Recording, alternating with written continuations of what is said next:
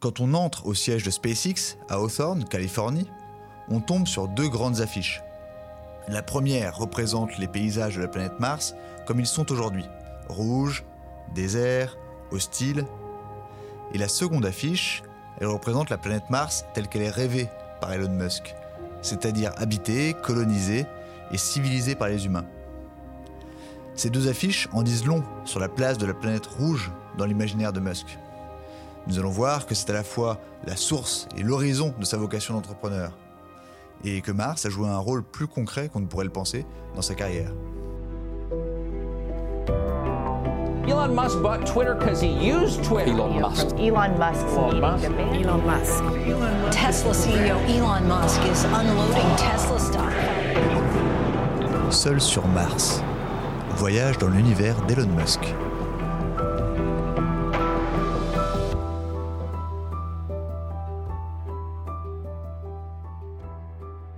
Elon Musk était un grand lecteur de science-fiction euh, dans son enfance. Et est-ce que la conquête spatiale euh, y occupait une place importante? On pense notamment euh, à la trilogie martienne de Stanley Robinson.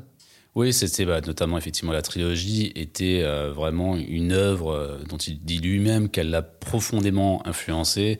Euh, comme on l'expliquait dans les précédents épisodes, c'était quelqu'un, Elon Musk, un enfant très renfermé, euh, qui était très tourné vers la littérature et vers un, un monde de science-fiction, euh, voilà, un petit peu magnifié, dans, alors qu'il était lui-même dans une situation familiale et scolaire un, un peu complexe. Donc ça l'a, ça l'a profondément influencé et ça a certes très certainement, effectivement, fait qu'aujourd'hui, il a envie, il a plus qu'envie, il a pour ambition de coloniser Mars. Donc c'était une évasion pour lui euh, dans son enfance, euh, tous, ces, tous ces lieux.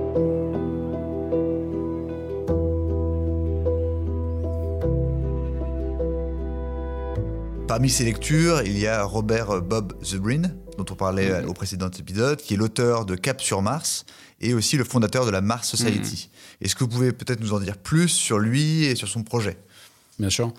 Euh, en fait, quand Elon Musk euh, a créé, a revendu pardon sa, sa première entreprise, donc X.com, il se retrouve à un moment où il a de l'argent, euh, il sait qu'il veut remonter une autre entreprise, mais il sait pas encore exactement quoi, comment, et il se trouve qu'effectivement ce Robert Bob Zubrin, qui est un ancien ingénieur de la NASA, sort un livre euh, qui est, euh, comme on l'expliquait la dernière fois, une sorte à mi-chemin entre le roman d'anticipation et le mode d'emploi pour euh, comment on fait pour aller sur Mars et Mm. comment on fait pour vivre sur Mars. Donc très étayé, quoi. C'est un livre d'ingénieur. hein. Moi, j'ai commencé à, à le lire. J'avoue que je n'ai pas été jusqu'au bout. C'est très, très, très technique. Ah, C'est pas un livre grand public? Non, il faut s'accrocher. C'est vraiment, il y a même des, quasiment des formules mathématiques, quoi. Je veux dire, sur pousser au décollage, des choses comme ça. Donc, ça peut se lire, mais c'est assez complexe. Ça arrive euh, effectivement dans la Silicon Valley. En fait, ça a eu un, petit succès d'estime auprès des ingénieurs très pointus. Elon Musk tombe dessus, et là, c'est un peu comme si tout d'un coup, euh, tout, tout ce qu'il avait imaginé, pensé euh, dans son enfance, il y avait quelqu'un qui lui expliquait par A plus B. On se rappelle encore une fois qu'Elon Musk est vraiment un ingénieur pur jus, donc voilà, il faut, faut lui démontrer quasiment comment on monte les boulons, qui lui démontre quasiment par A plus B, donc comment on fait pour aller sur Mars, comment on fait pour le coloniser. Donc très vite, ils veulent le rencontrer. Il se trouve que ce euh, Robert Bob Zubrin a aussi euh, une société secrète, peut-être pas, mais enfin en tout cas euh, assez, euh, assez peu connue et, et qui qui fonctionne par cooptation, donc Mm. les membres se choisissent entre eux, euh, qui s'appelle la Mars Society et qui organise des dîners en fait, où voilà, effectivement, il y a des orateurs qui viennent, c'est aussi une façon de lever des fonds.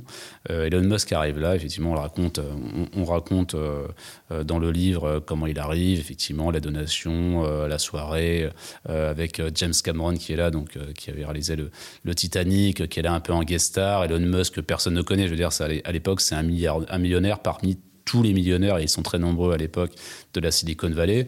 La petite différence, c'est qu'à la fin, il signe un chèque de 100 000 dollars là où les autres donnent euh, en, en moyenne 5000 dollars. Donc forcément, Robert Bob Zubrin le rappelle. Euh, et là, ils ont une longue discussion. Effectivement, va, va, euh, va se développer une, un lien quasiment filial. Quoi. Effectivement, comme on le disait, Elon Musk euh, a un, voilà, un petit souci avec son père. Enfin, en tout cas, ils se parlent, ils se parlent très peu. Ils ont une relation très compliquée, très complexe. Et là, tout d'un coup, non seulement il tombe sur quelqu'un euh, qui est plus âgé lui, que lui, donc qui a une sorte de figure paternelle, mais qui a en plus les mêmes codes, quoi, la, la même façon de parler. C'est deux ingénieurs qui échangent. Et voilà, très vite, effectivement, il va, il va se nouer une relation très forte, très complexe, enfin très complexe, pardon, très forte et, et très simple pour, pour le coup, contrairement à celle de son père, euh, et qui va très certainement décidé Elon Musk à créer SpaceX et à se lancer dans son aventure spatiale telle qu'on la connaît. Et est-ce que euh, Musk croit au projet Est-ce qu'il croit vraiment au projet Mm. de Turbine Euh, Ou est-ce que pour lui, c'est plus une utopie, un, un doux rêve Ou est-ce que lui, Mm. il pense vraiment qu'on peut faire ce que décrit Turbine dans son livre Ah oui, non, il, il y croit profondément. En fait, il y croyait même avant de, voir euh, Zubrin. Mais là, tout d'un coup, il trouve quelqu'un qui, lui, a été plus loin et a vraiment a quasiment fait des formules mathématiques. Donc, lui, il va poursuivre ça en poussant le plus. Et puis, surtout, c'est quelque chose qu'il a ancré très profondément en lui. Quoi. Le, le rêve ultime d'Elon Musk, c'est pas de devenir l'homme le plus riche de la planète, ce qu'il est une semaine sur deux, euh, suivant la cotation du groupe de Bernard Arnault. C'est vraiment de marquer l'humanité pour faire de l'homme une espèce multiplanétaire. Et Mars, en fait, c'est que le début pour lui. Quoi. Lui, il dit euh, Mars, c'est la première colonie. Quoi. Et ensuite, on, on va coloniser les- le reste des planètes. Et de toute façon, c'est le sens de l'histoire. Quoi. Donc ça, c'est pour la vision, euh, la vision euh, long terme.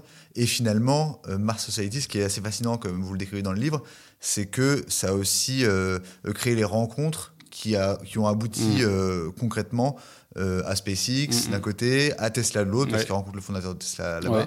Martin Euh, Eberhard, ouais.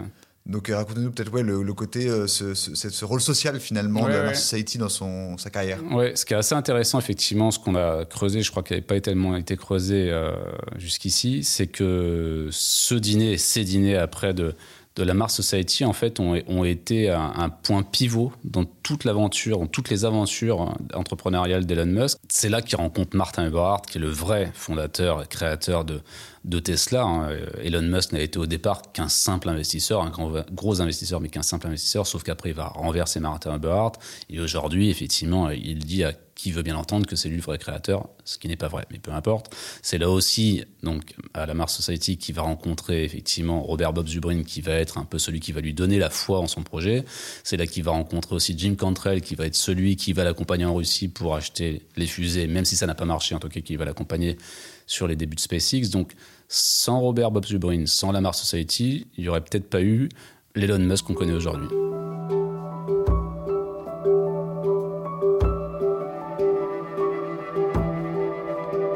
Et l'obsession euh, pour Mars va assez loin puisque euh, euh, quand il installe les sites de production des fusées de SpaceX, euh, la fameuse Starbase, il l'a fait dans un lieu qui est appelé la Boca Chica, euh, qui transforme en sorte de, de Mars miniature. euh, c'est au milieu du désert et il y a cette Ouais. ambiance euh, assez martienne. Ouais, ouais, ouais, effectivement, Boca Chica. Donc, on a eu, on a eu la chance avec ma, ma co-auteure de d'y passer une semaine. C'est, il faut bien imaginer que c'est au fin fond du Texas, c'est à la frontière avec le Mexique, c'est une espèce de grande lagune où il y a pas grand chose, si ce n'est effectivement cette petite ville de Boca Chica, mais qui a depuis d'ailleurs été maison par maison euh, rachetée par SpaceX. Il faut, faut bien imaginer comment ça s'est passé. C'est-à-dire qu'un jour, vous avez une petite maison résidence secondaire, c'était beaucoup de retraités du Michigan, qui voient arriver Elon Musk, qui construit un pas de tir, ensuite euh, une usine, une autre, et puis un jour, vous avez euh, des moteurs gigantesques qui vont brise de 5 heures du matin euh, jusqu'au soir. Donc, à un moment, vous finissez par céder votre maison. Et ça s'est passé comme ça. On a même eu quelqu'un, effectivement, qui nous a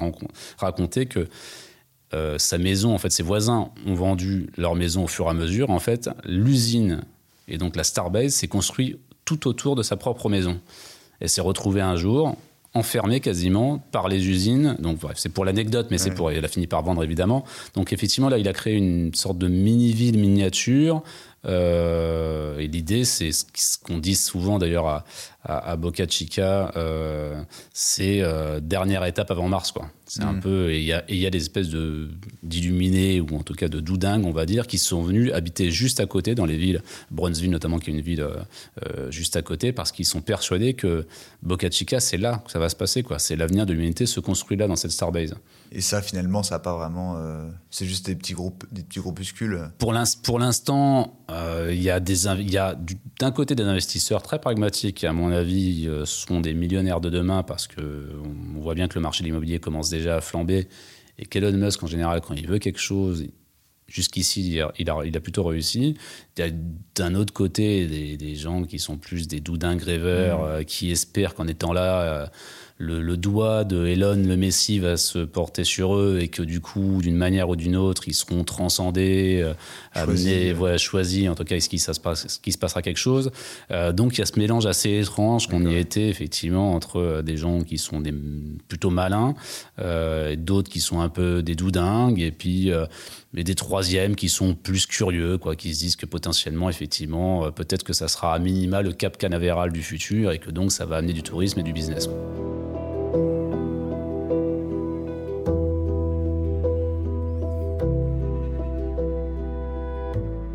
La vision du monde qui est portée par cet idéal martien, euh, j'ai l'impression qu'on a au croisement entre deux idées. La première serait celle de l'urgence écologique. -hmm. Et la seconde, ce serait une idée plus américaine de la nécessité d'être pionnier, mmh. d'aller de, chercher de nouvelles frontières, etc. Quelle est cette, euh, la vision du monde présupposée mmh. par cet euh, idéal martien? Oui, non, mais effectivement, c'est les deux. Il y a, la première chose, c'est euh, chez Elon Musk, mais pour le coup, c'est quelque chose qu'on retrouve beaucoup dans les, chez les patrons de la Silicon Valley.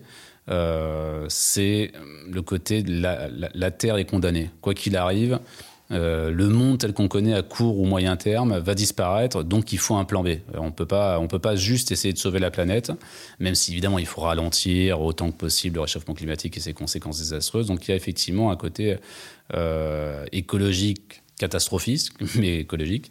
Et, et de l'autre côté, effectivement, il y a un côté de nouveau Far West. Quoi. Enfin, mmh. là, là, on a conquis le, le, monde entier, on a conquis pour une bonne partie en tout cas les océans.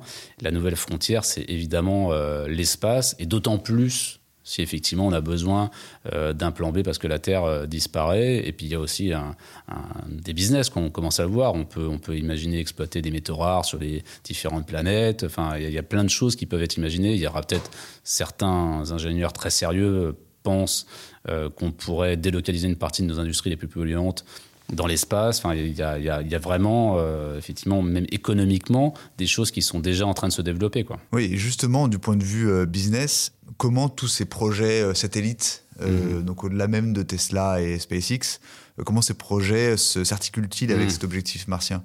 On pense à Neuralink, à Starlink, mmh, The Boring Company comment ouais. tous, ces, tous ces projets finalement qu'il a montés au fil du temps ont une cohérence dans cette idée? Oui, c'est vrai que quand on regarde euh, l'empire euh, qui a été créé euh, par Elon Musk, on a l'impression d'un joyeux, joyeux bordel pour dire les choses. euh, mais en réalité, il y, y, a une vraie cohérence. Alors évidemment, euh, les fusées SpaceX, bon voilà, ça coule de source. Ouais. Hein, il, faut bien des il faut bien des fusées pour aller dans l'espace. Euh, mais ensuite, quand on arrive sur Mars, ben, il, faut, il faut de l'énergie. Pour l'énergie, bah, ça, c'est SolarCity qui a d'abord été développé par ses cousins, qui a ensuite été intégré à Tesla. Pour circuler, il faut des voitures, certes, mais en fait, avec les radiations martiennes, quasiment impossible de rouler et encore moins de marcher euh, sur la surface. Mmh. Donc, il faut des tunnels. Et là, on arrive à The Boring Company, les Perloop, les tunnels dans lesquels on pourrait circuler à 1000 km/h. Neuralink, alors ça, c'est encore autre chose. C'est qu'ils pensent qu'il faudra des robots. D'ailleurs, il prépare lui-même un robot Optimus, enfin Tesla en tout cas prépare un robot Optimus, euh, dans lesquels certainement il y aura l'intelligence artificielle, mais lui, sa grande peur, comme on l'avait évoqué la dernière fois, c'est que l'intelligence artificielle finisse par supplanter l'homme. Et pour que l'homme ne soit pas supplanté, il faut qu'il soit augmenté. Et donc on arrive à Neuralink, les puces, les, les, les, implants cérébraux. Lui, euh, effectivement, on l'a entendu, euh, il a pris la parole au moment de, de l'arrivée de ChatGPT 4. Mmh euh, et même trois, je crois, mmh. euh, en disant euh, qu'il fallait euh, se méfier de l'AI, etc. Mmh. Et lui, il va plus promouvoir euh, l'augmentation de l'homme mmh. plutôt que l'intelligence artificielle. Quoi, bah, il a, bon, alors, comme souvent c'est avec Elon Musk, il, il a, c'est un peu le, le, en même temps macronien. C'est-à-dire que effectivement sur l'IA, pour le coup, il, il y a une vraie cohérence, c'est que dès 2016, il a cofondé, il a participé à la fondation d'OpenAI, ouais. qui était donc l'idée de, OK, il y aura une IA euh, supérieure et, et, générale qui pourra aider l'homme pour, par exemple, combattre les maladies euh, qu'on ne sait pas éradiquer, etc.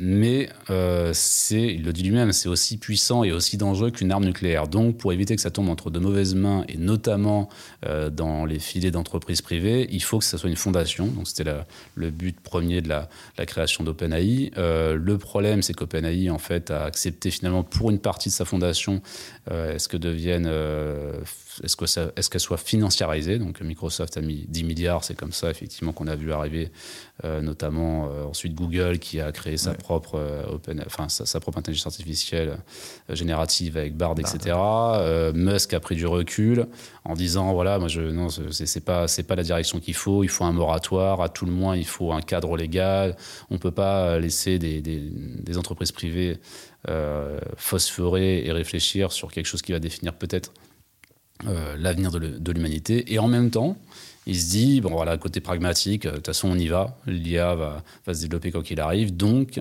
il faut augmenter l'homme pour pouvoir faire face, éviter qu'on devienne des espèces de petits esclaves euh, euh, sous le joug d'une, intelligence artificielle devenue hors de contrôle.